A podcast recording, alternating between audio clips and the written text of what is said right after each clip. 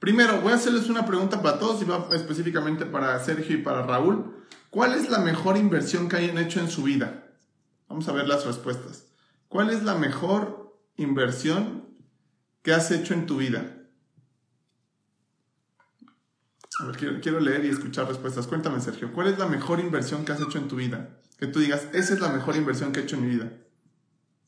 Yo tengo dos parteaguas. Eh, uno, haberme encontrado un buen libro que ah. fue uno de, uno, un libro de Robert Kiyosaki hace, hablando hace 13, como 12 años, 13 años.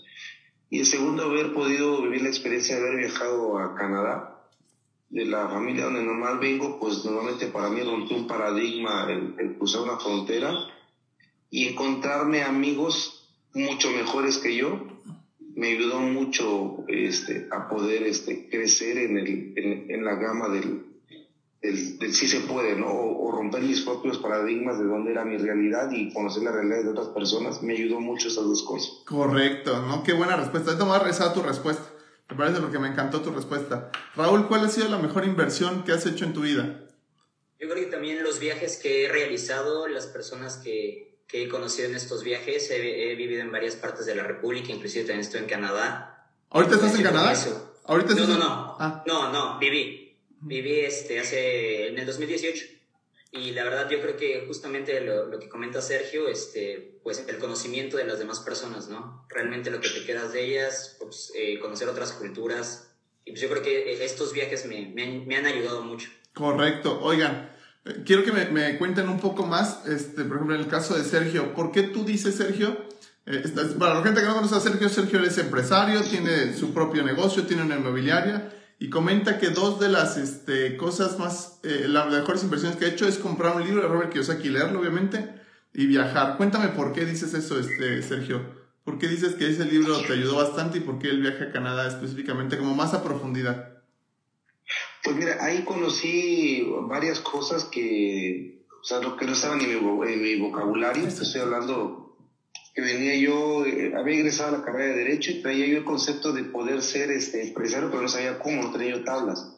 Y aprendí conceptos como el tema del apalancamiento, de la inversión inteligente, de la ganancia capital, de la, del flujo de, de, la, un ingreso pasivo, eh, eh, algo que fuera, que me hiciera llegar la información de una forma para novatos, porque en realidad yo era un novato en esa parte, traía yo la economía de mis papás que son comerciantes a una escala muy baja y mi papá pues prácticamente es jubilado, entonces no tenía yo muchos, este, como que no tenía yo muchos casos de éxitos que, que, me pudieran ayudar y me tuve que agarrar de ese tipo de personas que escribieron libros.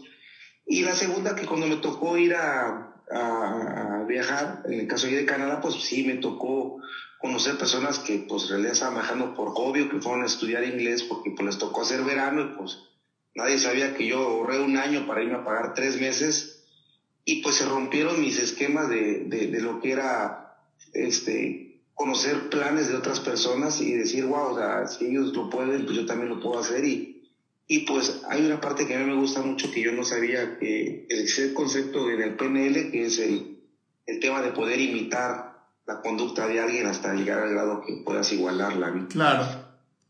Súper bien, ¿no? Qué buena respuesta, excelente, excelente, este, Sergio. Oye, y Raúl, ¿y tú, qué opinas? ¿Por qué dices que tus mejores inversiones han sido tus viajes?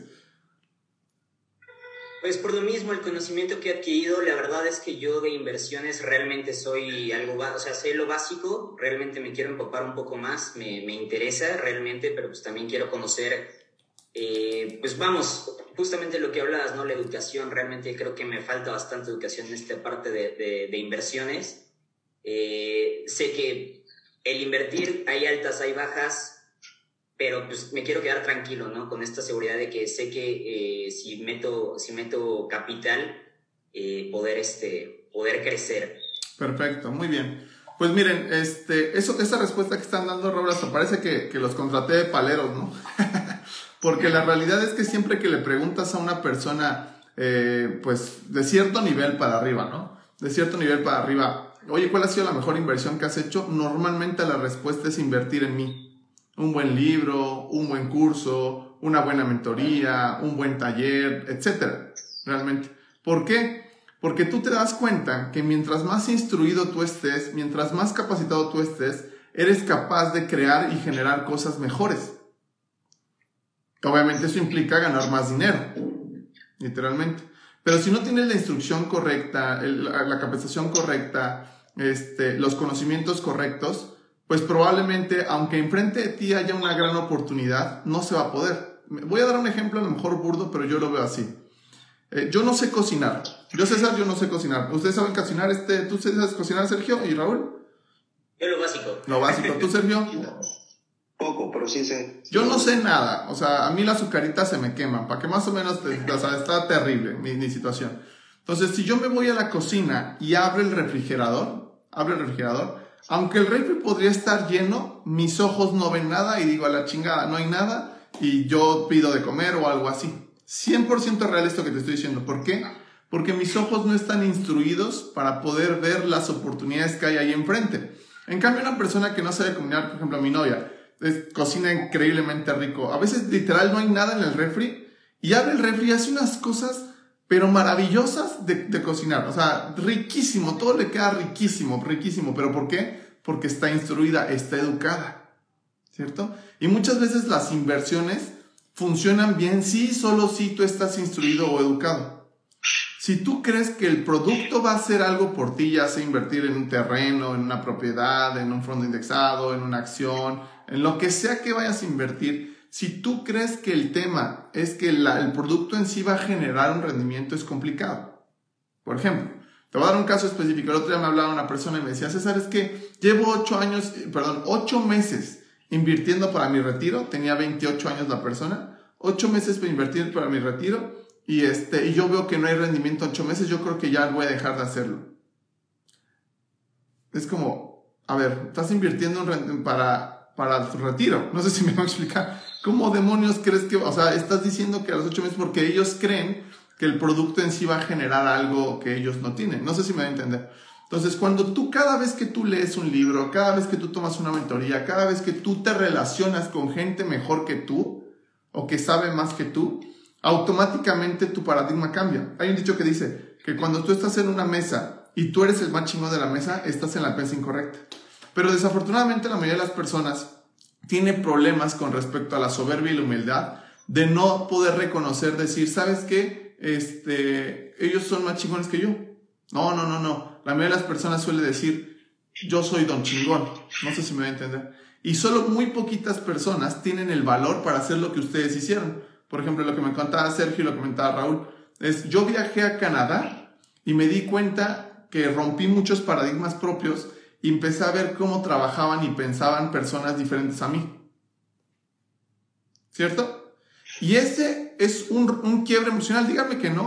Por dentro sentiste que se rompió algo o sea, como que se rompió algo y se siente hasta inclusive como un dolor físico, como cuando eh, haces un entrenamiento y te, y estás entrenando brazo y de repente ya te duele horrible. Bueno, lo mismo, pero en temas mentales, emocionales. ¿Esto sucedió, sí o no? Sí. Inseguridad, inclusive. Inseguridad, es correcto, ¿no? Entonces, justo eso, es, es justo ese tipo de, de, cosas que estoy hablando es a las personas a las que yo les hablo. Yo a esto le denomino pagar el precio. Cuando tú dices pagar el precio, estás este, dispuesto a matarte a ti mismo, no es literalmente, es metafóricamente, para poder convertirte en una persona distinta. Desafortunadamente mucha gente dice, es que ya no eres el mismo, pues es que no quiero ser el mismo. ¿Me explico? O sea, no quiero y no debo ser el mismo. Eso es complicado. ¿Me, me, a entender? Entonces, yo también estoy de acuerdo que una de las mejores inversiones que yo he hecho en mi vida, y es un libro que siempre recomiendo, se llama El efecto compuesto de Darren Hardy, ¿no? el efecto compuesto de Darren Hardy, que habla de temas de interés compuesto. Habla uno de los conceptos económicos o a nivel humano más poderosos que existe en la vida, que es hacer ligeros cambios en tu, en tu vida como tal y en el largo plazo construyes una cosa gigante y a esto mucha gente le llama suerte, ¿no? Mucha gente le llama suerte a esto, ¿no? Entonces, afortunadamente, eh, la verdad es que la. ¿Cómo? Perdón, César, ¿dijiste el efecto compuesto de quién? Darren Hardy se llama el, autor, Darren Hardy.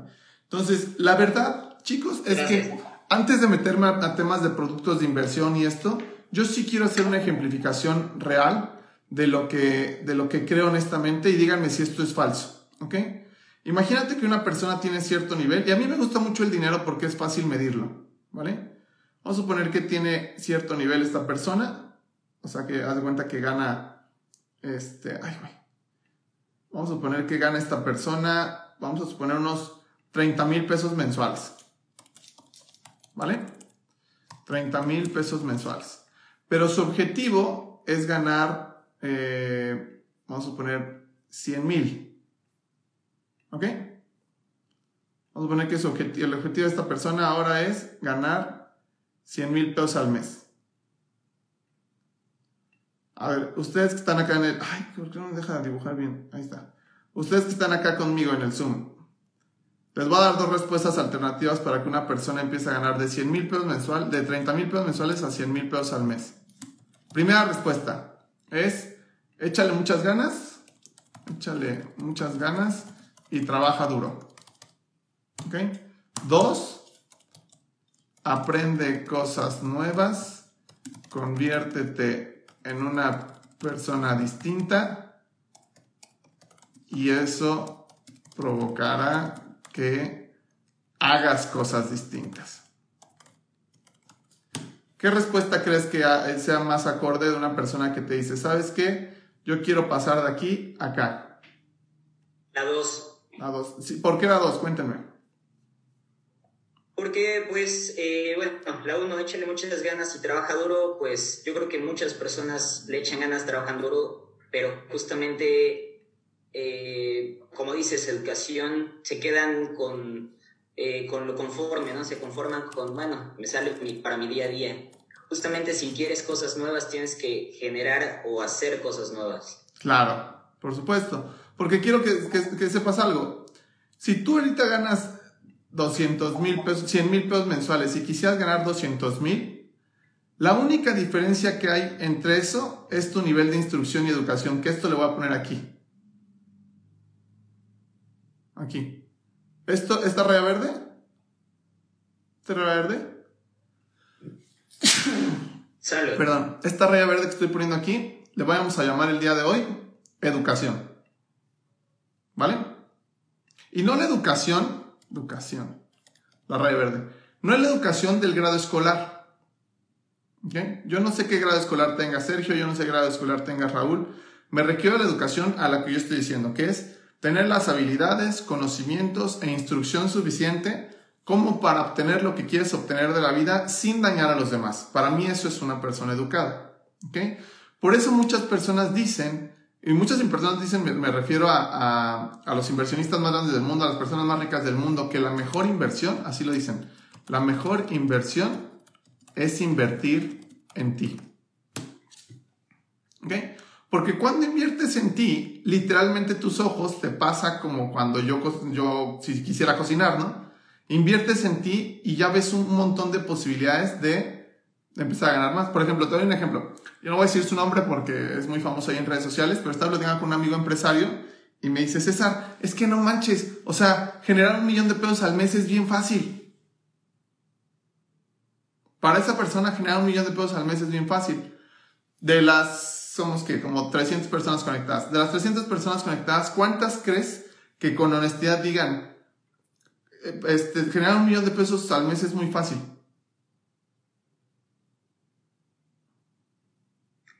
No, pues muy difícil, no creo. De las 300 que están conectadas en este momento, ¿ustedes qué opinan? ¿Cuántas personas podrían decir esa afirmación de generar un millón de pesos al mes es algo muy sencillo? Pocas. Uno, dos. ¿Tú qué número das, este, Sergio?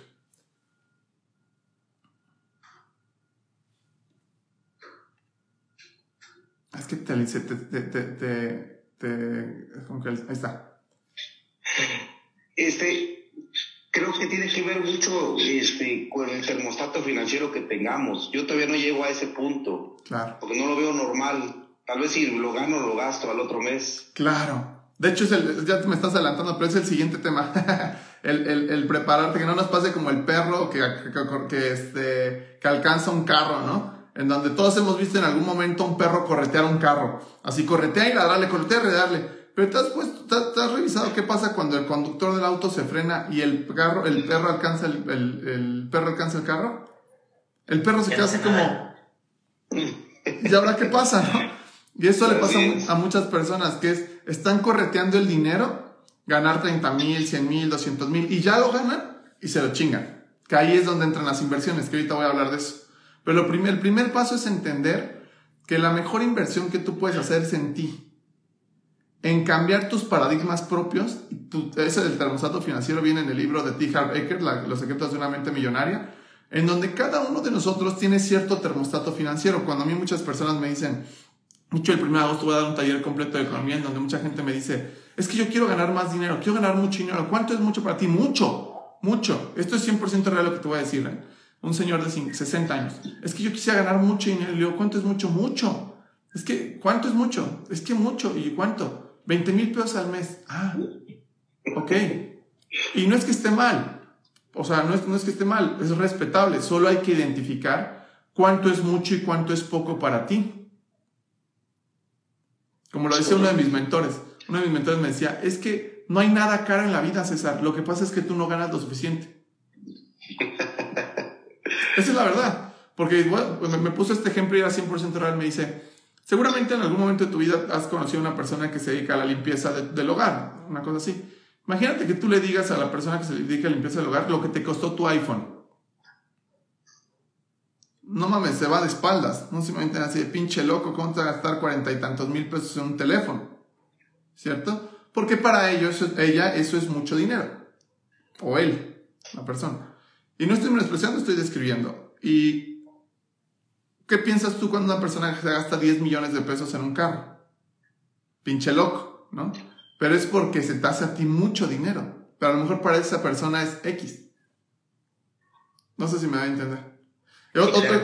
fíjate, esto es bien interesante. El otro día que fui a correr mi carro al, al, autódromo, lo primero que te dicen es, si chocas aquí tu carro, este, no te va a pagar el seguro. ¿Estás de acuerdo? Hasta firmas una cartita. Y son carros de Lamborghinis, Porsches, Ferraris, o sea, no sé si me va a entender. Y la gente, sí. O sea, que si choca su Lamborghini, pues es una persona que no es como que, ah, pues, pues ya ni modo, es como, ya perdí 10 millones de pesos y no hay problema. No sé si me explique. Pero no tiene que ver con el dinero, tiene que ver con tu programación mental de cuánto es mucho para ti y cuánto es poco para ti. Por eso lo que ustedes hicieron, por ejemplo, viajar a Canadá y empezar a conocer a personas distintas que ganan distinto, literalmente te explota el cerebro. Así decir, no mames, según yo me estoy muriendo por 5, 6 mil, 10 mil, 30 mil, lo que sea, y esta persona me dice una cosa como X o Y. De hecho, esta es una de las grandes diferencias entre una economía de primer mundo y una economía de tercer mundo. Una economía de primer mundo, el promedio es mucho más alto que el promedio en una economía de tercer mundo, y me refiero a la programación mental.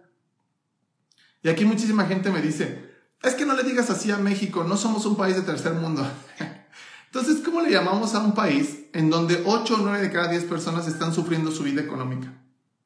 En vías de desarrollo, ¿ustedes sienten que México se está desarrollando de verdad? ¿O cada día estamos peor? No, yo siento que estamos peor. ¿Tú qué dices, Sergio? desgraciadamente, este, los países que tú criticabas, eh, su clase media es muy fuerte y aquí cada vez está desapareciendo más. Correcto. O sea, mucha gente no, no, aspira a ser rico, pero con la clase media puede vivir como vivirían aquí los que tienen más dinero. ¿no? Eh, eso que acabas de decir. Literalmente la clase media en, Estados Unidos o Canadá, por ejemplo, países del primer mundo, aquí la gente que gana esa cantidad no piensa que son ricos. Es más, hasta está publicado en el INEGI. Está publicado en el INEGI que lo acaba de sacar la Profeco y el INEGI de cuánto gana la clase alta, según las estadísticas. Según las, estadísticas, según las estadísticas del INEGI todo, la clase alta gana 51 mil pesos mensuales. No mames, o sea, me, dice, mi hermano vive en Canadá y me dice, César, no mames, aquí te pones a trabajar vendiendo carcasas de celular y ganas, este, convirtiéndole en pesos mexicanos, ganas 80 mil pesos mensuales, ¿no? Y eres como media baja Y el problema es que yo lo digo socialmente, o sea, abiertamente al público, decir, es que no eres clase alta, o sea, no es cierto. No, ¿qué te, qué te pasa, güey? Estás pendejo tú porque, o sea, se enojan. No se va a entender, se enojan. Y honestamente yo no voy a cambiar eso. Lo único que quiero hablarles a las personas que verdaderamente dicen, a ver, momento, creo que esto lo puedo modificar, que es mi termostato financiero, ¿no? Lo que tú decías. Creo, creo que esto lo puedo modificar. Lo primero es hacer consciente que lo único que te limita de llegar de aquí a acá o de acá a acá eres tú mismo. Obviamente influye el contexto claramente, por supuesto que, influye el contexto. Pero lo que quiero dejar claro es que, como bien lo decía Albert ¿no? O, sí creo que sí lo decía Albert que si por ejemplo aquí tú ganas 30 mil pesos mensuales y tú quieres ganar 100 mil, ¿ok? El cuando, cuando nace un problema en tu vida, jamás lo vas a poder resolver con el mismo nivel de conocimientos que tienes hoy. Igual si tú ganas 100 mil pesos mensuales y tú quieres ganar 200 mil, jamás lo vas a poder resolver, jamás con el mismo nivel de conocimientos que tienes hoy. Eso significa que esto se lo soluciona no trabajando más. ¿Se soluciona qué? Aprendiendo más. ¿Cierto? Si tú aprendes más, vas a ser mucho más eficiente al momento de vender, vas a ser mucho más eficiente al momento de crear tus equipos de trabajo, vas a ser mucho más eficiente al momento de invertir y vas a ganar más. Pero mientras no sepas más, es complicado. Y aquí se mete nos metemos en un problema muy fuerte, que era lo que tú decías, este, Sergio, el tema de, las mentorías. Que si tú, por ejemplo, dices, ok, tenemos dos caminos aquí, ya entiendo que el problema soy yo, perfecto, ya lo acepto y todo. Ahora, ¿cómo le hago para aprender? De, si yo gano 30 y quiero ganar 100 y de 100 a 200 o 200 a un millón o lo que sea, ¿cómo le hago para aprender este, lo que tengo que aprender para ganar X cantidad de dinero? Tenemos dos caminos, se los menciono. Uno, aprender por tu cuenta.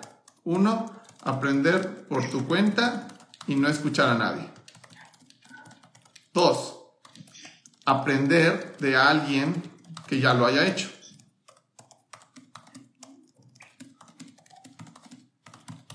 ¿Qué camino les gusta más? El 2. El 2 aprender a alguien que ya lo ha hecho. Esto de aprender a alguien que ya lo ha hecho se le llama mentorías. Un mentor es una persona que ya tiene lo que tú quieres, que sus palabras están respaldadas por sus hechos, por sus, por, sus, por sus acciones, por sus hechos, por sus resultados. No son personas que te dicen cómo se hace, son personas que ya lo hicieron. Por ejemplo, en el caso particular que leíste el libro de Robert Kiyosaki, ¿cuál leíste, Sergio? Este... Híjole, el, primero que llegó fue el de Retírate joven y rico. Bien. El cuadrante el flujo del dinero, el de Padre Rico, Padre Pobre. Bueno, he leído casi todas sus bibliografías. Correcto. Por ejemplo, Rory Kiyosaki es un experto en bienes raíces, tiene cerca de 10.000 propiedades al día de hoy y obviamente sus palabras están respaldadas por eso. ¿no? Yo te pregunto ahorita, ¿actualmente tú eres propietario de 10.000 propiedades? No. No, ok. Si eso es verdad, entonces aprender de él resulta algo inteligente, ¿no? Es decir, si yo quisiera 10.000 propiedades, resulta algo inteligente. Pero aquí hay un problema. La mayoría de las personas no tiene el valor de la humildad y tienen confundido el valor de la humildad. Mucha gente asocia la humildad con la pobreza, ¿cierto o falso? Muchísima gente dice, es que es una persona humilde, como diciendo que es una persona pobre. Falso completamente. Una persona humilde, la humildad tiene que ver con riqueza, con abundancia. ¿Por qué una persona humilde dice, momento, Aquí hay alguien que me puede enseñar lo que yo quiero saber y escucho. ¿Me explico? Y escucho. Me callo y me escucho. Punto. No debato, no escucho, me callo, porque te van a decir cosas que a lo mejor no vas a entender. Una de las cosas que yo recuerdo mucho de una de mis mentoras, que una de mis mentoras es una empresaria a nivel nacional, pues bastante joven para, y bastante buena en sus resultados en función de su edad. Y un día me dijo, César, me dijo, este, quiero que entiendas que la única forma de que tú ganes mucho más dinero del que estás ganando hoy es que tú no hagas nada, que tú no trabajes. Y yo por dentro cuando escuché esa información, en ese momento, pues no lo entendí. ¿Cierto? ¿A qué se refería? ¿Ustedes saben a qué se refería mi mentora cuando me dijo eso? Me dijo literalmente, para que tú ganes más dinero y rebases esta línea, que esta línea que estamos hablando, de lo que te estoy diciendo de aquí a acá, esta línea que estamos hablando que nos limita, vamos a poner que yo quería brincar de aquí a acá, o de aquí a acá. Y me dijo, mi mentora me dijo una información y me dijo, César, para que tú brinques de aquí a acá, no tienes que trabajar y tienes que no hacer nada.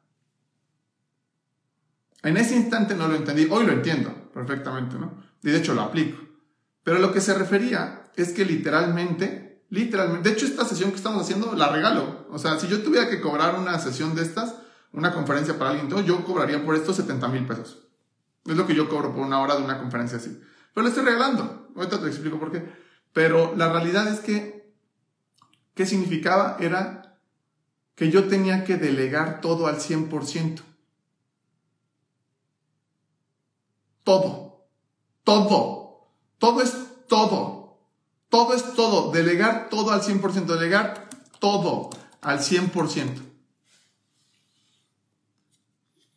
¿Eso qué significaría? Que si lo delego todo al 100% y funciona, eso crecería sin mí. ¿Cierto? Porque yo tengo ciertas horas de trabajo, de cuando me despierto a cuando duermo. Pero si creo un equipo de trabajo tal que eso jale sin mí, el crecimiento es exponencial. ¿Cierto o falso? Obviamente se escucha bien fácil, pero lo que sucede ahí es que otra creencia que tuve que matar, ¿no? A mí mi mamá me enseñó que para, para delegar algo tenías que tú primer, primero saber hacerlo tú para poder enseñarle. Por ejemplo, mi mamá me decía, si tú quieres poner a que alguien barra tu casa, tú tienes que saber barrer tu casa. Si tú quieres este, lavar, que alguien te lave tus trastes, tú tienes que saber lavar tus trastes. Estoy seguro que no soy el único que, que su mamá en algún momento les dijo una pendejada de este calibre. ¿no? Yo vengo de ese, yo vengo de eso, ¿eh? Ah, ahí está, ¿no? Tienes que atender tú bien los clientes, si no se van. Ah, fíjate, el que tiene tienda que la tienda, ¿no? O sea, al, ojo del amayo, al, ojo del amo engorda el caballo. O sea, tú tienes que estar ahí, porque si no, los demás son unos pendejos y no saben hacer nada, ¿no? Y esa creencia limita completamente el crecimiento exponencial de un empresario. ¿Por qué? Hay la otra creencia distinta. Tú cuando quieres hacer negocios, lo que tienes que hacer es encontrar a personas mejores que tú y que trabajen contigo. Cuando encuentras personas mejores que tú y trabajan contigo, pues si es mejor que tú, lo va a hacer mejor que tú. Por ejemplo, ahorita en mi organización, esta semana eh, hubo una semana de mentorías intensivas y, y, hubo cinco personas que están en mi organización que dieron una mentoría. Cada una de esas personas que dieron una mentoría, es más, yo les llamé por teléfono y dije, güey, tú eres más chingón que yo. Literalmente. O sea, gente que trabaja conmigo el día de hoy, hay mucha gente que trabaja conmigo hoy que son mejores que yo. Entonces, cuando hay que atender a un cliente, Sergio, cuando hay que atender a un cliente, yo le hablo a alguien de mi equipo y le digo, digo, si yo lo quiero hacer porque me quiero divertir y todo, pues lo hago.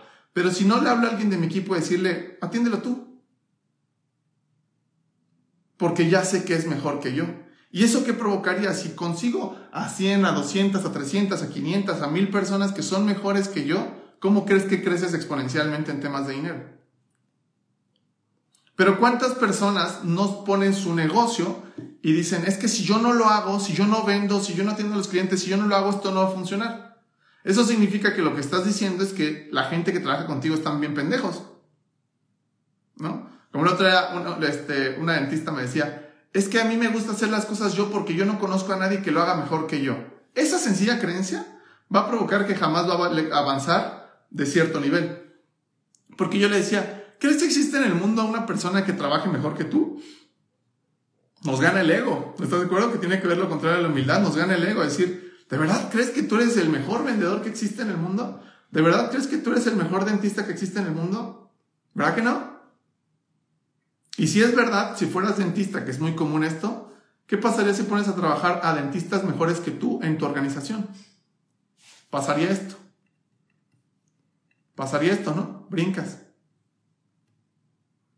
Pero es sencillamente una sola idea, una sola creencia. Y esta idea y creencia, ¿quién crees que te la da? Tus mentores. Gente que ya tiene... Y aquí entra otro problema que existen otro tipo de personas que se llaman antimentores. Los antimentores son personas que no tienen los resultados que, que, que, tú quieres, pero te dan consejos. ¿No? Un caso típico es que están dos amigas, ningún, las dos son solteronas, pero se andan dando consejos de cómo conseguir novio o esposo. ¿Se ubican esa, esta, esta idea? Sergio Raúl. ¿Cuántas veces tu mamá, tu papá, inclusive tus maestros de la escuela, te dieron consejos, pero ellos no los llevaban a la práctica? Y es un problema, porque te puede acarrear que lo poco que tengas para invertir o para hacer, tenga el mismo destino de lo que tiene. Por eso hay una parte que se dice que las personas se conocen por sus frutos. Sencillo.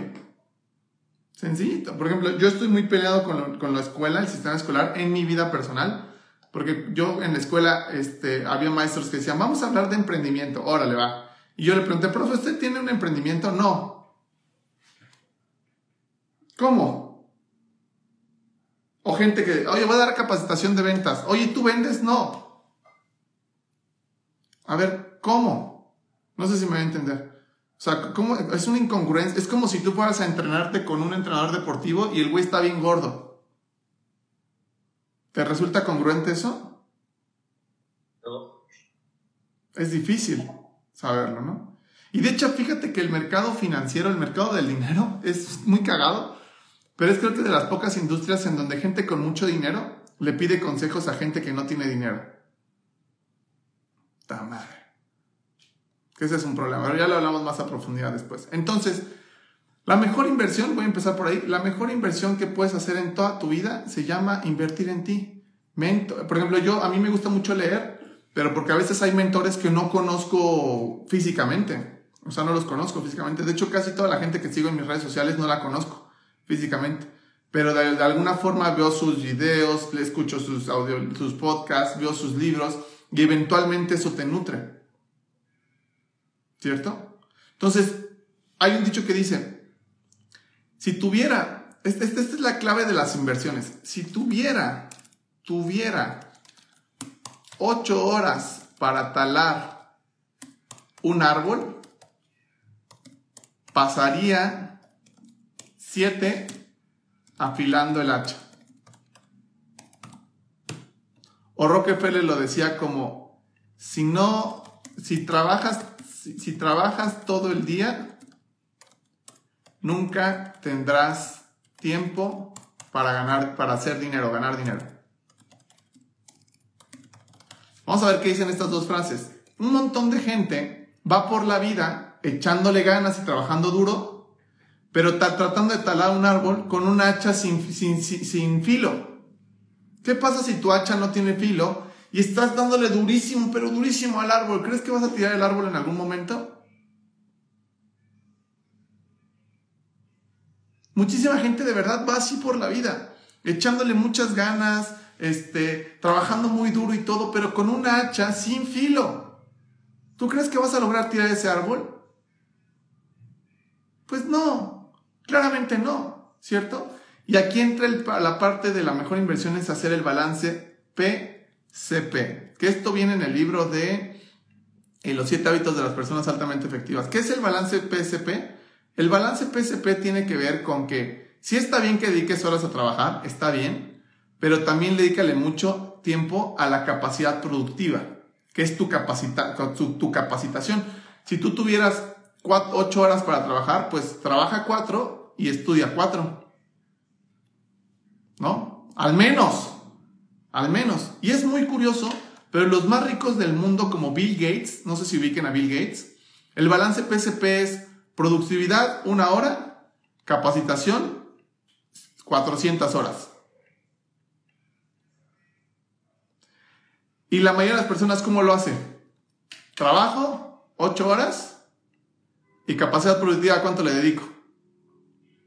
Cero. ¿No? La típica persona que trabaja todo el día en una oficina y trabaja de 8 o 9 de la mañana a 5 o 6 de la tarde, más el tráfico y todo, llega a su casa a 8 o 9 de la noche ya está hasta la madre del trabajo y ¿qué es lo que hace? Ve Netflix. ¿No? Ve Netflix o ve la tele y nunca va a salir de ahí. Porque estás cansado y lo que sea. Pero si una persona se da cuenta de esto, empiezas a dedicar un chingo de tiempo a afilar tu hacha. afilar tu hacha. Y cuando tú afilas tu hacha, pasa lo que a mi amigo empresario me dijo. Ganar un millón de pesos al mes es muy fácil para mí. No sé si me va a entender. Otro ejemplo que te quiero decir. Estoy escribiendo un libro que va a ser publicado el día de, en diciembre y subí una historia a mis redes sociales. Oigan, voy a escribir un libro. ¿Quién quiere invertir en él? Cuestión de dos o tres horas, 150 mil pesos me depositaron. Así, así, en cuestión de una o dos horas. ¿Tú crees que si la gente no se diera cuenta que mi, mi H está afiliada, hubieran depositado su confianza en el libro que estoy escribiendo? Por supuesto que no, porque eso se nota. Pero el primer mensaje que quiero dar es que si no dedicas tiempo y dinero a tu, inversión más valiosa que eres tú, jamás, jamás va a suceder esto. Y si llega a suceder, sucede que vas a ganar más y lo, lo que me dijiste, ¿no, Sergio? Ganas más, te lo chingas y regresas acá. Porque la única manera sostenible de brincar acá y luego brincar acá y así nos vamos es con tu nivel de preparación y educación. Sencillo, tu nivel de preparación y educación. Entonces, el trabajo más importante que una persona tendría que hacer es trabajar un chingo en su persona. De regresar al caso de Bill Gates. Bill Gates, métanse a su Instagram y Bill Gates cada, cada determinado tiempo literalmente agarra una bolsa con libros, 6, 7, 10 libros y se va a encerrar a un pinche bosque a leer 10 o 15 libros. Te estoy hablando de una de las personas más ricas del planeta. La persona, los empresarios, los CEOs o los altos ejecutivos a nivel internacional leen 52 libros al año promedio. ¿Sabes cuántos libros da al año un mexicano promedio?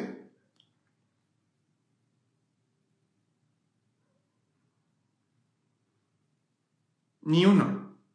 0.2, una cosa así. Y es muy curioso, pero la gente que más resultados económicos tiene en la vida, o sea, los güeyes más ricos o los que ganan más lana, no tienen idea cuánto tiempo le dedican al estudio, a la preparación, a los libros, a las mentorías, a los seminarios, a los congresos. Le dedican muchísimo tiempo a eso. Y la gente que realmente necesita eso, no lo hace. ¿No? Dice, no, no, no, no, no tengo tiempo como para, este, para eso. No tengo tiempo para eso. No tengo tiempo para, para, eso. ¿Ubican lo, lo, que, lo que estoy tratando de decir? Muy cagado. Es como ese hecho de que las personas llevan una carretilla con ruedas cuadradas y están esforzándose un chingo, esforzándose un chingo, esforzándose un chingo, pero de pronto llega alguien llamado César, llamado Robert Kiyosaki, llamado lo que sea, oye, cámbiale tus ruedas a tu carretilla y pone unas ruedas circulares y te dicen, no, no, no, no, no tengo tiempo, estoy trabajando muy duro, no me vengas con pendejadas, cuando la rueda le pudo haber facilitado más las cosas. Y ese es el primer mensaje que, quiero decir de la, de la capacitación del día de hoy. Primer mensaje. He llegado a la conclusión que mientras tu nivel educativo en términos financieros sea relativamente alto en función del promedio, no hay manera que seas pobre. No existe esa posibilidad. O sea, no existe. Una persona educada financieramente hablando, si tuviéramos que evaluarlos con la escuela, como en la escuela cuando nos ponían 5, 6, 7, 8, 9, 10, reprobado, aprobado y lo que sea, una persona que ni siquiera estamos hablando de un 10, ¿no? Ni siquiera estamos hablando de sacar 10 en educación financiera, no. Sacar un 6, un 7, un 8, más o menos, con un 6 o 7 u 8 en educación financiera, no hay manera de ser pobre, no hay forma, o sea, no existe esa posibilidad, ya no ya no mames, está imposible, aunque vivieras en una economía de tercer mundo. El problema radica es que cómo crees que están nuestros niveles de educación financiera en México.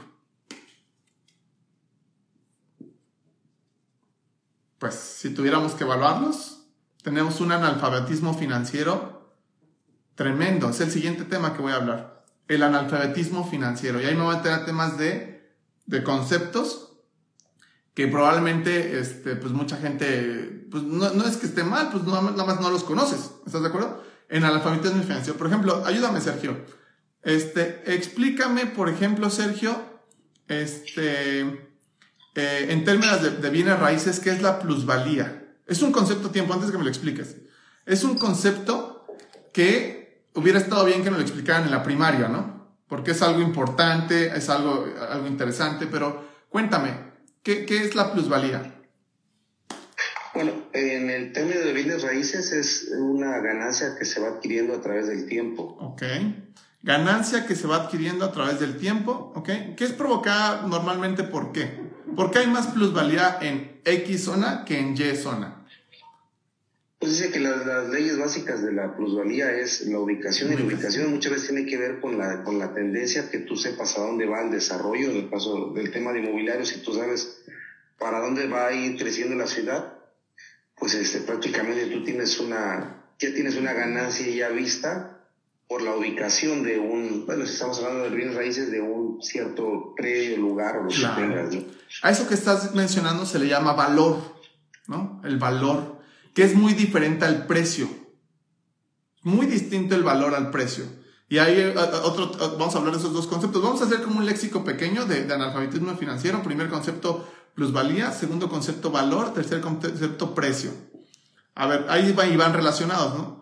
El valor tiene que ver con lo que las personas reciben y el precio tiene que ver con lo que tú ofreces, o sea, con, el, con el precio monetario de lo que ofreces. Me explico. Cuando tú me dices que la plusvalía se genera por ubicación, ubicación y más ubicación, tienes toda la razón. Pero ¿por qué ubicación, ubicación o más ubicación? Me explico. Si, por ejemplo, voy a poner un ejemplo 100% real. Yo estoy en la Universidad Nacional Autónoma de México, en, la ciudad universitaria, en, la Facultad de Economía este, en la Ciudad de México, y me acuerdo perfecto que saliendo hacia el metro, hacia el, hacia el metro, hay, una, hay un pasillo que son departamentos y así como para estudiantes y, y todo, ¿no? Este, literalmente hay unos edificios departamentales muy feos, o sea, muy feos, viejos y feos, pero eran carísimos. ¿Pero por qué eran carísimos? Cuando tú rentabas ahí, literalmente te despertabas, bajabas las escaleras, cruzabas la calle y llegabas a tu facultad la ubicación, ¿cierto? No tiene que ver con que está bonito y todo. Que, que literalmente puedas llegar caminando a la facultad, eso es valor. ¿Cierto? Eso es un valor que tú recibes como persona. Porque mm, otra, otra, persona es una persona que vivía en Ecatepec, que tardaba dos horas en llegar, dos horas en llegar a la facultad y, este, y pues obviamente no recibía el mismo valor que una persona que cruzaba la calle y listo. Eso es valor. ¿Cierto? Entonces el valor tiene que ver con que, por ejemplo, hasta, lo que vamos ahorita, Sergio y Raúl, vamos a hacer, el precio del tallercito este costó 100 pesos. ¿Ok? El valor que hemos recibido hasta este momento, si tú tuvieras que monetizarlo en precio, ¿cuánto ha sido? ¿10 pesos? ¿50? Hasta este momento, por decir un ejemplo, ¿cuánto sería? Nada. ¿No vale nada? Ah, o sea, bueno, Sí, o sea, sí, sí, sí, perdón, lo, lo, confundí. No, pues, mucho más. ¿Mucho más? Mucho ponle, más de lo que invertí. Ponle 200 pesos o ponle un número, el que tú me digas. Sí, 200. 200, el doble, ahí estamos. Tú, tú Sergio, hasta lo que vamos, ¿cuánto consideras que hasta este Mira, yo, yo me quedo con una sola palabra, ¿no? En la escala de uno al otro son equipos de trabajo, vale mucho porque me ahorra tiempo. No, no lo podría cuantificar ahorita hasta aquí. Pero estás claro que recibiste más valor del precio lo que pagué, es correcto. Esa es una clave en los negocios. Esa es una clave en los negocios, que tus clientes reciban más valor de lo que cuesta tu servicio. ¿No? La relación tiene que ser... ¿Cómo es? Déjame anotarlo. la clave en los negocios es que tus clientes reciban más valor de lo que cuestan tus servicios, del precio de tus servicios. Siempre eso es importantísimo. En la escuela a mí que me enseñaron, ah, un negocio se estructura así. Este, ¿Cuánto te cuestan las cosas? Vamos a ver, ¿cuánto te cuesta una quesadilla entre la tortilla, el queso y la chingada? Y en función de eso estableces tus precios, ni madres. Los precios se establecen por valor, no por estructura de costos. Los precios se establecen por valor, no por estructura de costos. Y mientras tú hagas que tus clientes estén endeudados contigo, tu negocio va a ser exitoso. ¿Cómo que estén endeudados? Ahorita ustedes me deben lana. Si tú crees que los 100 pesos que pagaste es insignificante en función de lo que has recibido hasta este momento, me debes lana. ¿Cierto? Y probablemente eso provoque que a lo mejor después hagamos negocios, eso provoque que la relación de confianza aumente, eso provoca muchas cosas. Pero eso es un juego de dar, dar, dar, dar, por eso también doy esto. Dar, dar, dar, dar, dar, dar, dar, dar, dar, dar, dar, dar, dar, dar, dar, dar, dar, dar, dar, y después tú recibes. De hecho, la forma más... Exactamente. La forma más, este, eh, el, egoísmo llevado a su máxima expresión, pero de manera inteligente, se llama altruismo. Altruismo. Ah, chinga, ¿de qué hablas? Eso, eso no tiene que ver con el egoísta porque tú das sin recibir nada a cambio. Eso es falso. La gente que hacemos prácticas altruistas, como en mi caso particular, de hecho, ahorita compré unos zapatitos de fútbol y los voy a regalar a canchas de fútbol a niños que los necesiten pareciera que yo los, yo los regalo de alguna forma este, y desinteresadamente porque no le estoy pidiendo nada a cambio a los niños. Yo esto lo he hecho con juguetes. El día de enero, el, 6 de enero, este, he regalado juguetes a niños de la calle así de, pues están limpiando parabrisas y todo. Y le digo, oye, te trajo esto los reyes, ¿no? Y, y pareciera que, que lo haces de manera altruista, ¿cierto? Pero la realidad, la gente que lo hemos hecho, terminas tú recibiendo más de lo que tú diste. a nivel energético, a nivel mental, a nivel espiritual, y eso provoca un chingo de cosas. No sé si me doy a entender. Provoca muchísimas cosas. De hecho, es la manera de hacerte viral en redes sociales. La manera de hacerte viral en redes sociales en contenido de valor, que es mucho más difícil que el contenido de, de entretenimiento, es darle valor a la gente. Y encontrar una forma de que la gente lo entienda, que eso es importante, que es una labor complicada. Pero vamos al punto. Cuando tú entiendes que tienes que dar, dar, dar, dar, ya del otro lado cambia completamente la ecuación. Completamente. Completamente la ecuación. Porque, por ejemplo, en el caso, Sergio, este, tú tienes tu equipo de trabajo de, de, de, ventas y todo, pues obviamente están trabajando sobre comisiones y si no venden, pues no ganan lana. Entonces ya muchas veces están pensando solamente en la comisión y se olvidan completamente del cliente y eso es un error. Los vendedores más chingones que existen, los asesores más chingones que existen, literalmente se ponen del lado del cliente y le ayudan con su proceso de compra. Que eso es muy diferente a vender.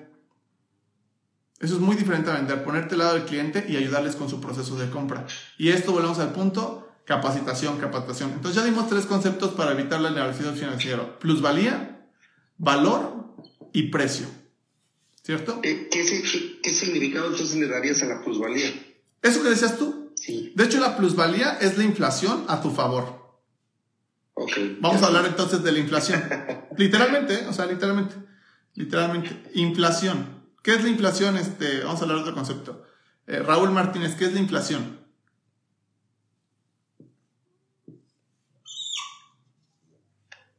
Pues la inflación es cuando generas, ¿no? Es generar, eh, crecer en, en algún, en, pues, ahora sí en este, en este caso, pues económicamente, si estamos hablando... No, eso no es la inflación. No, es no. así contundente, no. ¿Qué es la inflación?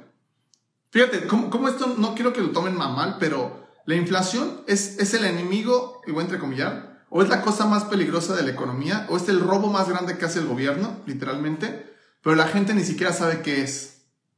¿Ok? Pero es algo sumamente delicado el tema de la inflación. ¿Tú sabes qué es la inflación, Sergio? Sí, es prácticamente eh, la depreciación que tiene el dinero este, cada año, cada año, este, y que va haciendo que cada vez tú puedas comprar menos cosas con el mismo dinero. Correcto. La, la, la, inflación la podemos explicar como lo que acaba de decir Sergio o también como el incremento generalizado de los precios. Obviamente si incrementan los precios, la moneda pues vale menos o tiene una capacidad de compra menor, que lo decía es la depreciación que tiene el dinero. El dinero, no el capital, que eso es muy distinto. Dinero y capital es muy distinto. El dinero es lo que conoces como dinero, no importa, monedas, y el capital es dinero invertido. De ahí nace, de hecho hay otro concepto, capital. De ahí nace el nombre de nuestro sistema económico que se llama capitalismo. El capitalismo entonces, ¿de dónde nace? De que el dinero se invierte y cuando el dinero se invierte se deja de llamar dinero y se llama capital. Al capital la inflación no le afecta, al contrario. Al dinero le rompe la madre. Por eso los ricos ricos no tienen dinero. ¿Qué es lo que tienen? Capital. O se hace dinero invertido. El otro día me decía un güey, a ver, si, a ver, enséñame cuánto dinero tienes en tu cuenta bancaria. Y le digo, con gusto. Normalmente traigo 3 mil, 5 mil pesos en mi cuenta. Nunca traigo dinero en mi cuenta bancaria. Nunca. Es una estupidez tener un dinero en cuenta bancaria. Si tú tienes tu dinero en tu cuenta bancaria, es que te hace falta un chorro de educación financiera. Un chorro.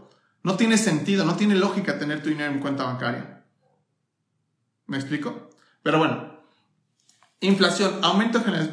Para las personas que, que esté costando un poco de trabajo entender este concepto, lo voy a explicar con chetos o con rancheritos. Cuando yo iba en la primaria, que fue hace ya bastante tiempo, hace 26 años, los rancheritos me costaban un peso. ¿Alguien se acuerda de eso? ¿Tú te acuerdas que los rancheritos costaban un peso? Y salían unos tazos poca madre de los Looney Tunes. Unos tazos pero padrísimos de los Looney Tunes. Era una sensación mágica comprarte unos rancheritos, abrirlas y había unos tazos de los Looney Tunes y costaban un peso. Hoy, ¿cuánto cuestan esos pinches rancheritos? Cuestan mínimo, no sé, yo hace rato no compro unos transitos, pero cuestan mínimo unos 10 pesos, vamos a poner. Eso significa, presten atención a esto, esto significa que para al menos tener el mismo nivel de vida que tenía a los 6 años una persona, o sea, cuando yo tenía 6 años, al día de hoy tendría que ganar 10 veces más dinero para al menos mantener el mismo nivel de vida. Ah, cabrón, ¿cómo, cómo, cómo? Espérate, espérate, no estoy entendiendo. Sí. Para que tú, el nivel de vida que tienes hoy, hoy, lo mantengas en 5, 10, 15, 20 años, tienes que ganar 10, 20, 30 veces más de lo que ganas hoy. No, pues espérame, yo llevo ganando lo mismo desde hace seis meses, o hace un año, o hace dos años. Estás muriendo lentamente. Porque la inflación va a provocar que cada día la leche sea más cara, la renta sea más cara, todo sea más caro. Entonces ya no se trata de un tema de avaricia, se, se trata de un tema de responsabilidad. El paso número uno para que una persona mejore económicamente hablando no es un fondo indexado, no es una acción, no es, no. El paso número uno para que una persona mejore económicamente hablando es que se enfoque en mejorar sus ingresos. Si tú ganas 10 mil pesos mensuales, tienes que ganar 50 mil. Si tú ganas 50 mil, tienes que ganar 200 mil. Si tú ganas 200 mil, tienes que ganar 300 mil. Ay, no, es que a mí no me gustan las cosas materiales. Es que no se trata de un tema de, de, que si te gusta o no, es un tema de responsabilidad. ¿Por qué? Porque si no lo haces, los 50 mil pesos que ganas hoy mensuales o los 10 mil pesos que ganas mensuales, el día de mañana van a poder comprar menos. El día de mañana vas a poder comprar menos con la misma cantidad de dinero que ganas hoy. Esto es sumamente grave, sumamente grave. La gente no lo entiende, la gente piensa que eso no existe y es la cosa más grave. Es lo que más empobrece a una sociedad, la puta inflación. ¿Ok? Perdón, ya me alteré. Pero la inflación es lo que más empobrece a una sociedad. Porque los sueldos y salarios de las personas no crecen al ritmo de la inflación. De hecho, este es el motivo número uno por el cual tener un empleo es de las peores cosas que puedes hacer en términos económicos. Y no estoy criticando a la gente que tiene un empleo, no, solo estoy describiendo un hecho. Los sueldos y salarios, más o menos, vamos a suponer que crecen una tasa de interés del 3%. Eso significa que cada, cada año te tendrás que estar ganando 3% más de lo que ganas, por decir un número. Y la inflación está al 6%. O sea, las cosas se hacen más caras, ponle un 5%, y tu, tu salario se aumenta 3%. Eso multiplica los 20 años. ¿Qué crees que le sucede a la, clase social media baja? Le rompe la madre. Por eso cada día hay más pobres. Por eso cada día te cuesta más trabajo todo, por la inflación. Oye, César, ¿y por qué chingado se genera la inflación? Lo que les voy a decir, si, si, si esto que voy a decir se entera una persona poderosa de lo que voy a decir, me censurarían mi canal. ¿Ok? Presten atención porque se genera la inflación. Imaginemos, esta es de las principales razones por las cuales se genera la inflación. Imaginemos que todos queremos este plumón. Vamos a poner Raúl y Sergio. Raúl, a ver si puedes prender tu cámara. Raúl y Sergio. Vamos a suponer que Raúl, Sergio y César quieren este plumón. ¿Ok? Pero cada uno de nosotros, Sergio tiene 500 pesos, yo tengo 500 pesos y Raúl tiene 500 pesos. ¿Ok? Y somos una economía de tres personas. ¿Vale? Pero todos queremos el plumón y empieza una subasta. Empieza el plumón en 50 pesos. Yo doy 100. ¿Quién da más? Todos lo queremos. Todo lo queremos. ¿Cuánto diste, Sergio? ¿200? 200. ¿Quién da más? Raúl. 210. 210. Yo doy 300. ¿Quién da más? 305. 305. ¿Tú, Sergio? 350. Yo como lo quiero, yo doy 500. Chica su madre. ¿Quién lo ganó? Yo. ¿Y el precio máximo del plumón cuál fue? No, no podía haber un precio máximo de 500 pesos. ¿Por qué? Porque no había más dinero en la economía. ¿Cierto? No había más dinero en la economía. Pero ¿qué pasa si automáticamente por alguna razón ya no tenemos 500 pesos cada quien? Si no ahora Sergio tiene 10 mil, Raúl tiene 10 mil y yo tengo 10 mil. ¿Cuál es el precio máximo que podría adquirir esto? Si hacemos una subasta, 10 mil. Oye, pero entonces, ¿cómo es posible que pudiéramos tener más dinero en la economía, circulando en la economía? Bueno, el gobierno lo que hace es esto, nos cobra impuestos a todos, ¿ok? Nos cobra impuestos a todos por ganar dinero, 35 pesos por cada 100.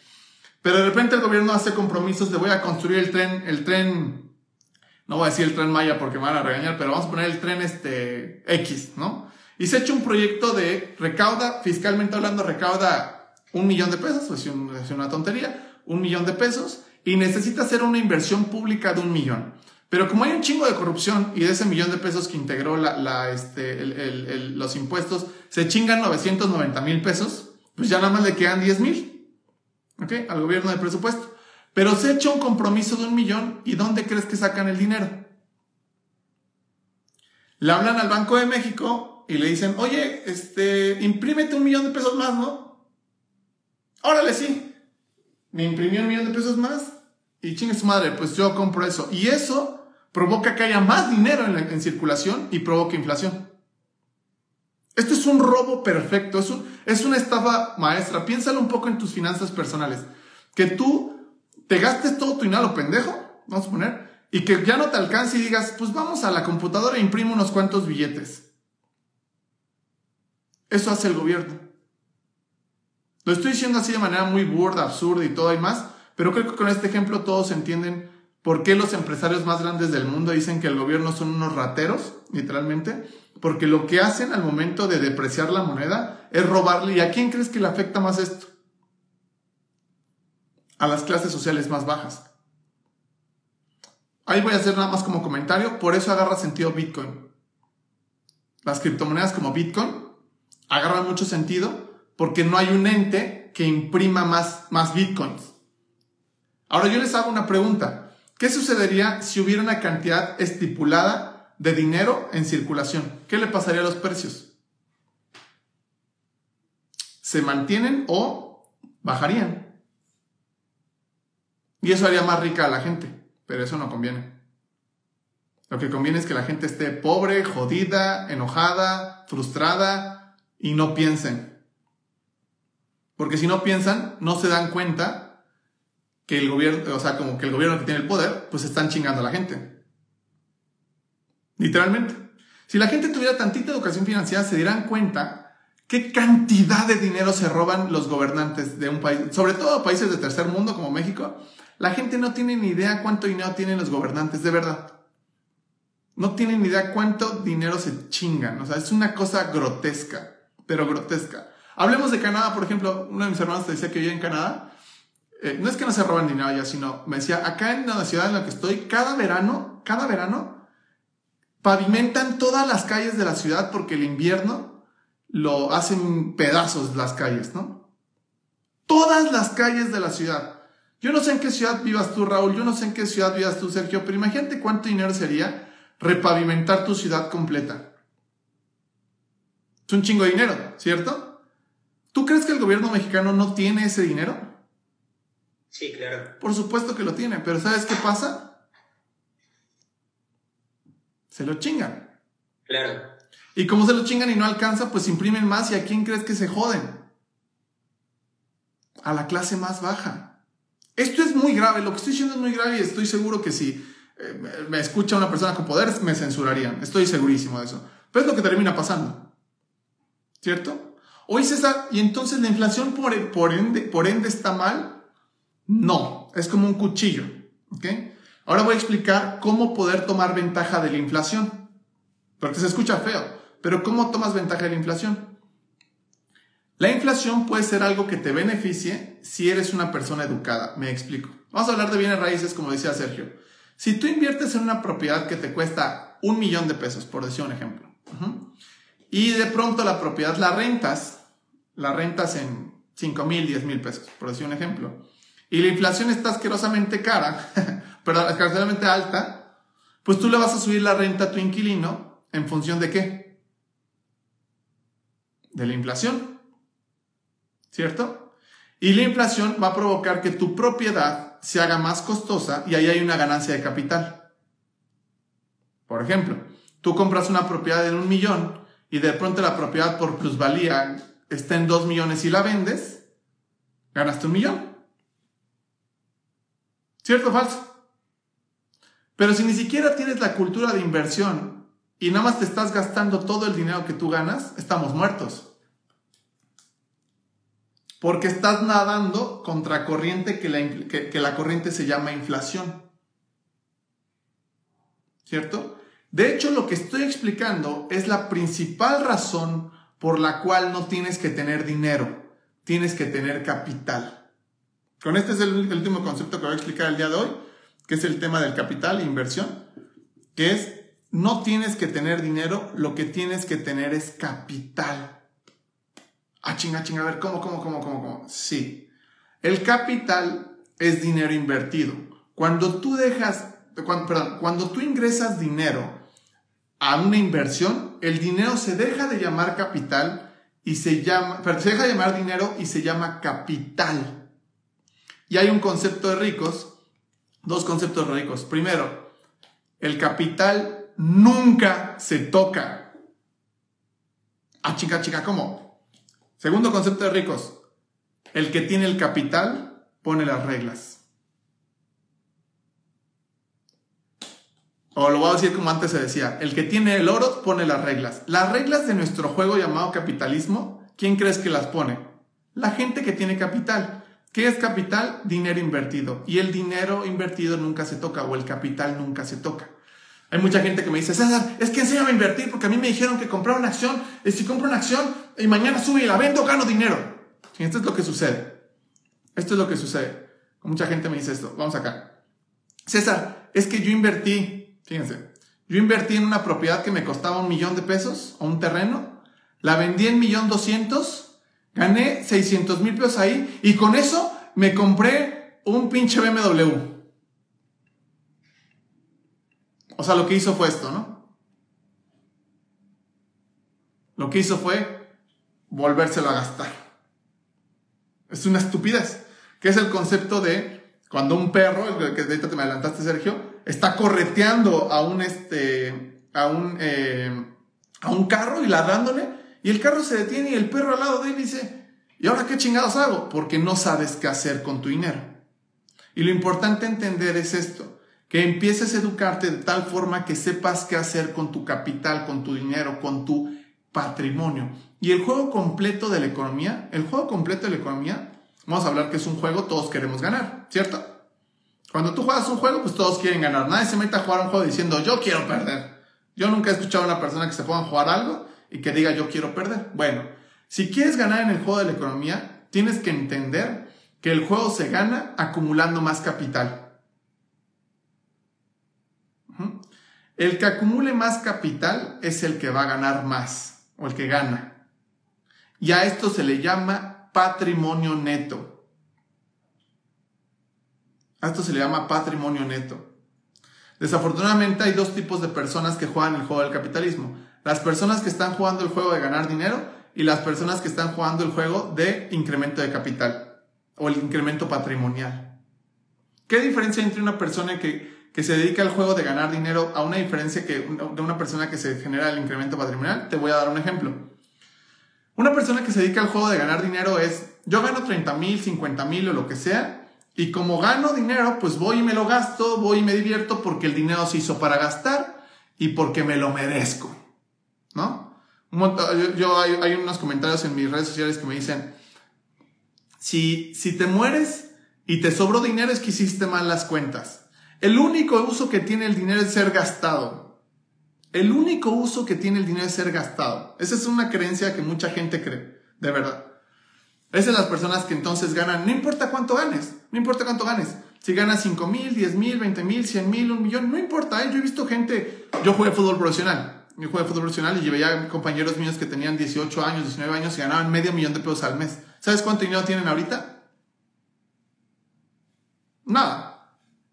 ¿Sabes por qué? Porque creían que el dinero solamente, el único uso del dinero, ¿cuál crees que es? Gastarlo, chinga su madre. Y son personas que no importa cuánto dinero ganen, lo único que hacen con su dinero es gastarlo, gastarlo, gastarlo, gastarlo. Y se vuelve una, una rueda infinita que eso se llama carrera de la rata, lo que tú decías, Sergio. La carrera de la rata que es como un hamstercito que está corriendo así como, como loco este, en una, no sé cómo se llama la rueda esa, se llama carrera de la rata. ¿Saben cuántas personas juegan este juego como si tú jugaras turista Monopoly nada más dando tu vuelta y cobrando tu vuelta nada más? ¿Sabes qué cantidad de personas juega así? Vamos a poner de 100 personas cuántas personas juegan el juego del Monopoly según ellos queriendo ganar, pero nada más cobrando su vuelta, sin invertir nunca en ni madres. Este, ni en siquiera en ellos mismos, que ya hablamos que es la mejor inversión. ¿Cuántas personas de cada 100 crees que están ahí, en nuestro país, en México?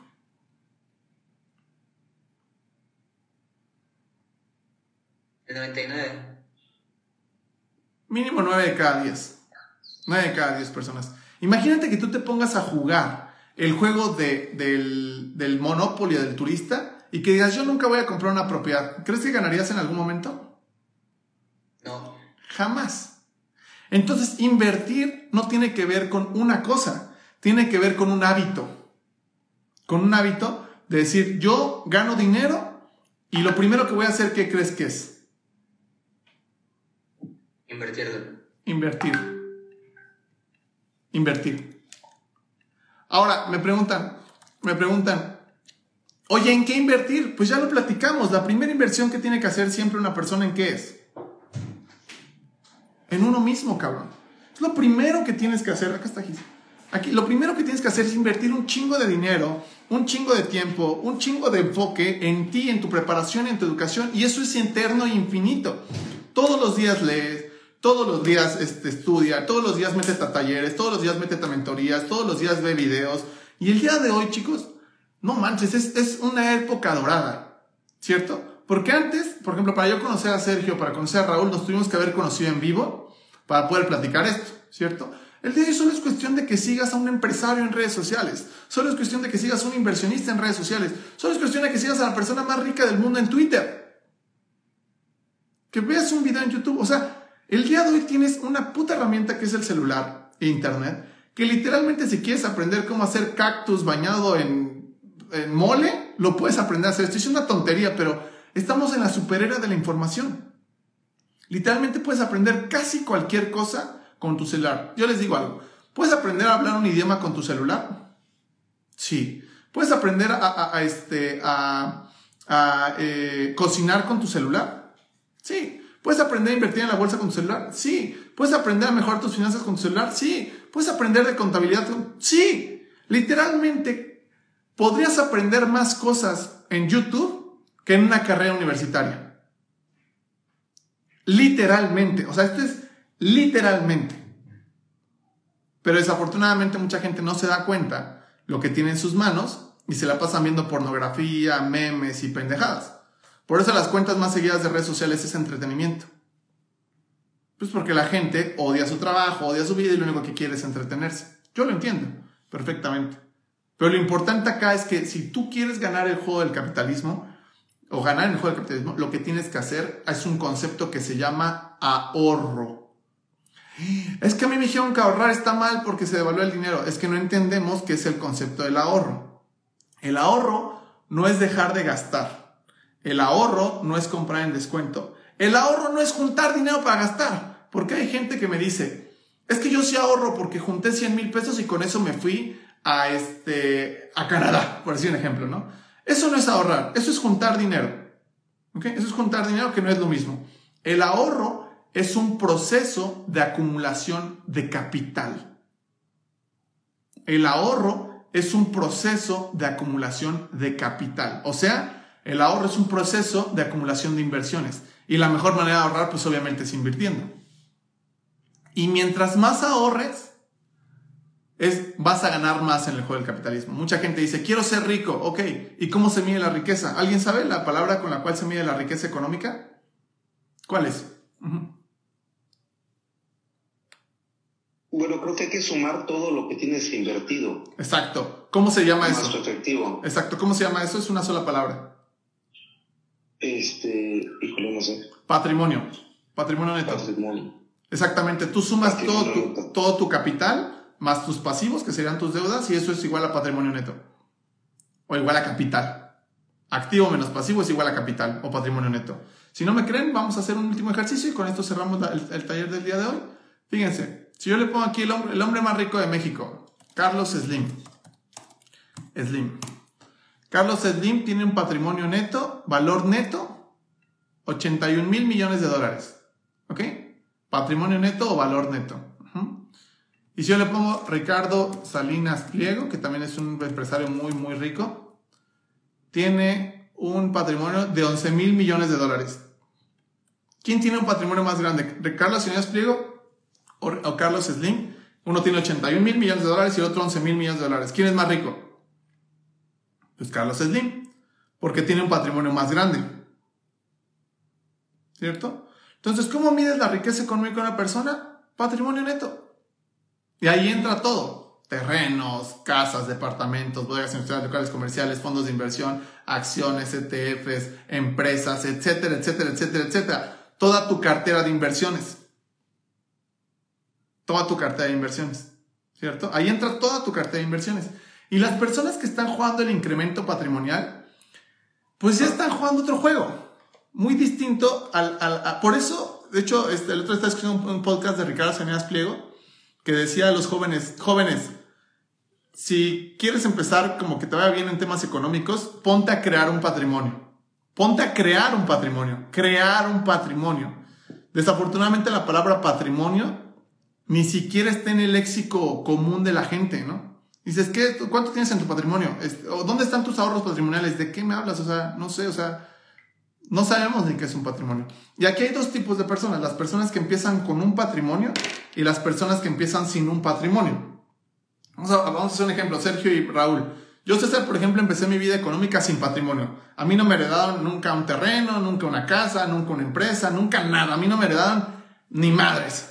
¿Ok? A mí, a mí nunca me heredaron nada. A ustedes empezaron su vida económica con una herencia patrimonial de, ¿sabes qué? Este, pues te heredaron un terreno, una casa, un departamento, una empresa, un fondo de inversión o algo? ¿Te cerraron algo? No, nada. ¿A ti nada, Raúl? ¿A ti, Sergio? Este, no, no, nada. Ok. Eso está mal. ¿A qué me refiero que eso está mal? Pues si tus papás hubieran escuchado esta conferencia, dirían, güey, o sea, ponte a pensar esto. Si tengo un terreno que se lo estoy rentando a McDonald's en 100 mil pesos mensuales o 200 mil pesos mensuales, ¿resulta inteligente que en algún momento lo vendamos a la chingada y nos gastemos todo? Si te está pagando una renta de 100 mil o 200 mil pesos mensuales. No, pues no. Y ahora, si yo no solo tengo ese terreno que se lo estoy rentando a McDonald's, ahora tengo una torre de departamentos que lo estoy rentando y también me genera 200 mil pesos mensuales. ¿Tú crees que te resulta inteligente gastarte eso, eh, venderlo y gastártelo? No, para nada. Y, voy a decir algo que vamos a llamarle pendejo ¿ah? para no revelar su identidad, que es un familiar muy cercano a mí que literalmente este, un, mi abuelo le heredó a un familiar muy cercano a mí, que no voy a revelar su identidad, dos propiedades y esta persona decidió venderlas y reventarte todo, su dinero. ¿Por qué? Porque el dinero se hizo para gastar, ¿no? El dinero se hizo para gastar y hay que disfrutar el dinero. Yo en total honestidad comprendo, y es un concepto que si lo quieren adoptar está bien, que la manera de disfrutar el dinero es que tengas las inversiones suficientes, tengas el patrimonio suficiente para que tú puedas vivir como quieres vivir y a eso se le llama libertad financiera, que es lo que me decía Sergio, ¿no? Que a eso se le llama libertad financiera, que tengas el dinero invertido tal que pague tus gastos corrientes. La, manera más fácil de entender esto es en, en propiedades, ¿no? Que tú tengas invertido en una torre de departamentos X cantidad de dinero, que eso te pague este 100 mil pesos mensuales y si tú necesitas 100 mil pesos mensuales este, eh, para vivir, técnicamente eres libre financieramente hablando. Porque lo, que la mayoría de las personas eh, quiere no es dinero, es libertad.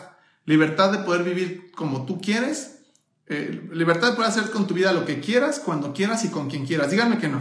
La mayoría de las personas no queremos dinero, queremos libertad. Libertad de poder hacer con tu vida lo que quieras, cuando quieras y con quien quieras.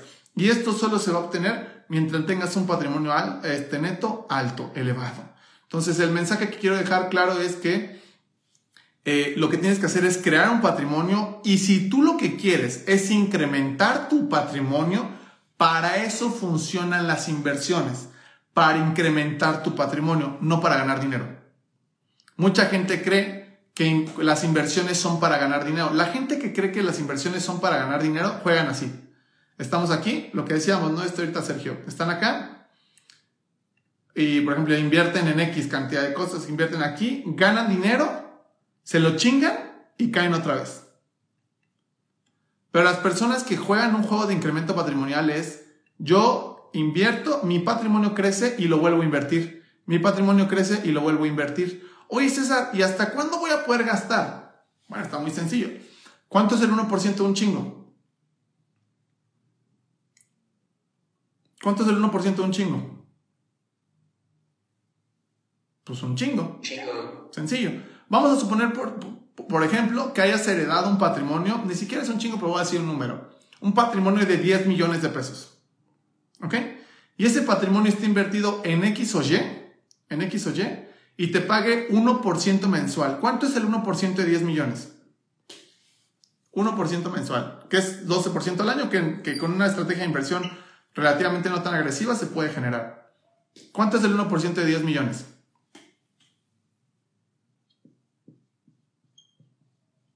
Si el 10% es un millón, ¿cuánto es el 1%? mil. Bueno, eh, para el 12%, ¿no? 120 mil. Sí, 120 mil. 120 mil. Y si tú tuvieras un patrimonio de 10 millones de pesos bien invertido, que mañana voy a hablar de eso, de una cartera de inversiones, voy a hablar de invertir en bienes raíces, todas las opciones, bueno, no todas, pero voy a tratar de muchas opciones de inversión para invertir tu patrimonio y lo tengas diversificado. Porque, por ejemplo, mucha gente me dice, es que tengo todo mi dinero invertido en bienes raíces. Ah, cabrón, o sea, no, debes de también diversificar un poco. Por X o por Y circunstancias. Pero suponiendo que tienes un patrimonio de 10 millones de pesos y tienes 1% de rendimiento son 120 mil pesos mensuales. ¿Sabes qué cantidad de personas gana 120 mil pesos mensuales? Versus los números de INEGI. Si ganas 50 mil eres rico, güey. ¿No? Entonces tu patrimonio está generando 120 mil pesos mensuales. Y pues eso es infinito, ¿estás de acuerdo? ¿Por qué eso es infinito?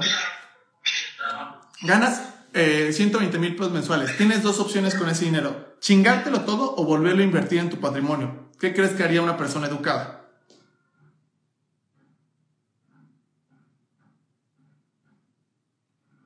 Invertirlo.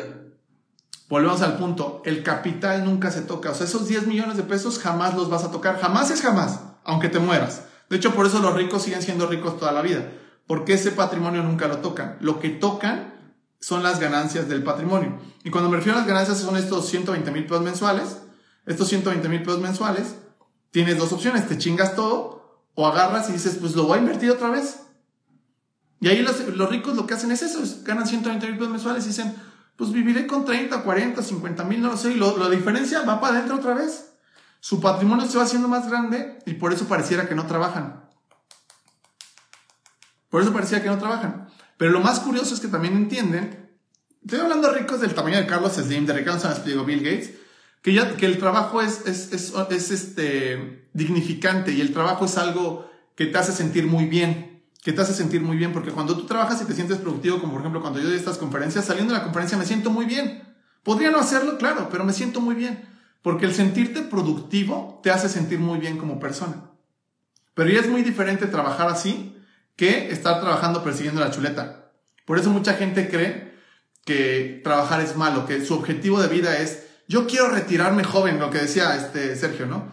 Como que si, como si retirarse, como el libro que decía Robert, como si retirarse significaría dejar de trabajar y estar tirado en una playa y entonces vas a ser feliz. Yo te invito a que lo hagas.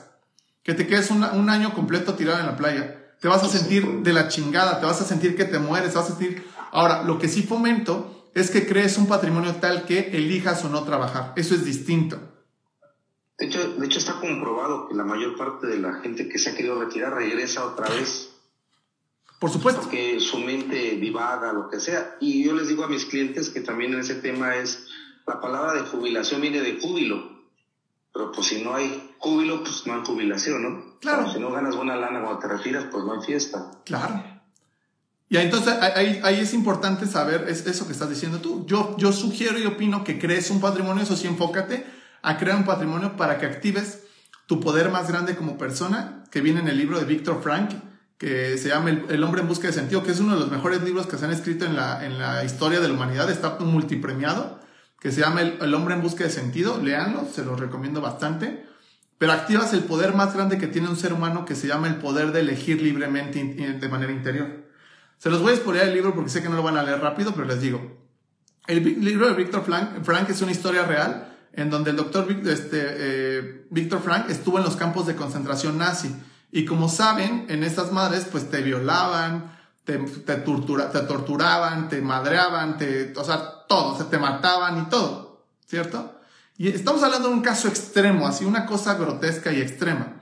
Y Víctor Frank, el mensaje que da en ese libro es que explica que a pesar de que te puedan robar tu, tu dignidad, tu cuerpo, tu vida, o lo que, todo, lo que tú quieras, Jamás nadie va, a poder robarte tu capacidad de elegir. que a eso se le llama libertad.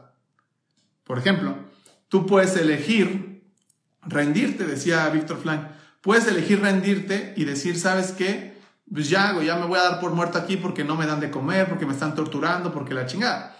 Pero había personas que elegían decir, yo debo de seguir vivo porque sé que mi familia está allá afuera. Así es que a pesar de que me torturen, a pesar de todo lo que estoy pasando, a pesar de que no he comido en meses y todo, a pesar de que me están haciendo trabajar en cosas forzosos, yo elijo por dentro no rendirme jamás. Porque mi, mi familia está allá afuera esperándome. Gente que está en los campos de concentración. Y esta capacidad de elegir, nadie te la va a poder quitar en toda tu vida. Siempre y cuando sepas que la tienes. Desafortunadamente mucha gente cree que no la tiene. Si las personas supieran que tienen la capacidad de elegir internamente, elegir internamente, el pobre es pobre porque quiere, la respuesta es sí. Pero desafortunadamente mucha gente cree que no tiene esta capacidad para elegir libremente y la respuesta al pobre, es pobre, pobre es pobre porque quiere, la respuesta es no, porque no sabes que puedes elegir. No sé si me da a entender. Pero la realidad es que cuando tú obtienes la libertad financiera, se activa automáticamente tu poder de elección y tienes una capacidad de elegir o trabajo o no trabajo. ¿Y qué crees que normalmente eligen las personas ricas? Trabajar. ¿Me explico? ¿Por qué? Porque el trabajo es algo dignificante, productivo y todo. Pero desafortunadamente mucha gente busca la libertad financiera porque piensan que ya no van a trabajar. Yo fomento que trabajes hasta el último día de tu vida, pero que si actives esta parte de libertad financiera para que seas mucho más creativo. Seas mucho más creativo y crees más cosas y ayudes a más personas a que creen más cosas. Porque me di cuenta en la universidad con una obra que se llama El Capital de Karl Marx, que recomiendo que no lo lean nunca en la vida. este, pero a mí me lo hicieron leer por cinco años, cierto, dos años y medio, son cinco materias de economía política donde hablo, el libro del Capital son como, no me acuerdo cuántos tomos son, son 13, 14 tomos, es un, o sea, si los juntan los pinches libros es una madre así. La gente que estudia en la Facultad de Economía sabe de lo que estoy hablando, pinche libro así, ¿no? El autor es Karl Marx, Karl Marx, pero el güey era pobre, el güey era pobre, pero había un cabrón atrás de él que le, le, subsidió toda su vida para que él pudiera crear, pensar, estudiar, leer, pero desafortunadamente si no has resuelto este tema del dinero, pues todo el tiempo vas a estar preocupado por el mismo y va, tu capacidad creativa se absorbe y valimos madre. Entonces yo lo que fomento es que crees un patrimonio desde muy pequeño, empieces a crear un patrimonio, ese patrimonio lo inviertas y en cuestión de 5, 10, 15 años, por interés compuesto, vas a lograr crear un patrimonio tal que tú puedas ser libre financieramente hablando. Y mientras más joven lo comiences, desde chico, 10 años, 15 años, 20 años, va a ser mucho más fácil. Desafortunadamente, díganme que no, la gente que está en el live, empiezas a, interesarte en estos temas ya más grande, ¿no? A los 30, 35, 40 y todo. Pero ¿qué hubiera pasado si un niño de 8 años hubiera tomado esta sesión?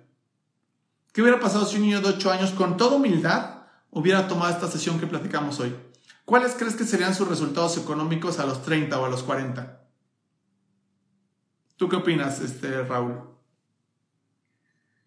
Sería rico. ¿Tú qué opinas, Sergio?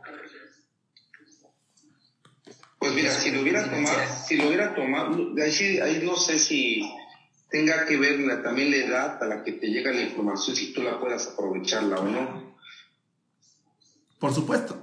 Pero estás, estás de acuerdo también que los niños aprenden todo como una esponja.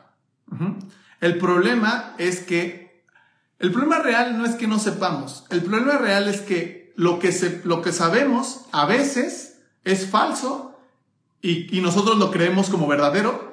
Entonces ahí lo que tienes que hacer es un proceso de desaprender y volver a aprender. Pero un niño que no supiera nada y hubiera escuchado esto como yo quiero aprender esto, probablemente le hubiera funcionado. Desafortunadamente cuando ya tenemos, o sea, por ejemplo, acabando la universidad o de los 18 a los 30, creemos que somos súper chingones, creemos que ya lo sabemos y ahí hay un problema importante.